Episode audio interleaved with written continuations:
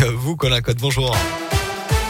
Bonjour Alexis, bonjour à tous. À la une, deux hommes toujours en garde à vue en ce moment après les graves incidents hier soir à l'OL Stadium lors du match Lyon-Marseille en Ligue 1. A d'abord l'auteur présumé du jet de bouteille sur Dimitri Payet, joueur marseillais, ce qui a conduit à l'interruption définitive de la rencontre et un jeune homme de 17 ans pour usage de fumigène. Deux autres individus arrêtés eux aussi pour usage de fumigène ont été remis en liberté dans la soirée.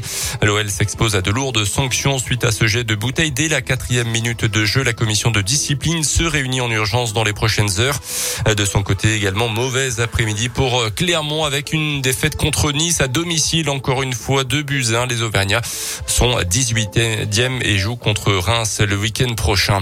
En Auvergne, trois trafiquants de drogue condamnés à plusieurs années de prison avec du sursis jugés vendredi en comparution immédiate pour revente de cocaïne, d'héroïne et de résine de cannabis à Rion. Euh, les trois hommes ont en commun d'être passés par la case prison d'après la montagne et d'en être fraîchement sortis, notamment euh, dès septembre. Ils sont au chômage et sont des consommateurs réguliers de stupéfiants. La cinquième vague de l'épidémie progresse à un rythme fulgurant d'après le porte-parole du gouvernement Gabriel Attal. Le nombre de contaminations a augmenté de 82% en une semaine. Encore près de 20 000 nouveaux cas hier, plus de 8 000 patients à l'hôpital.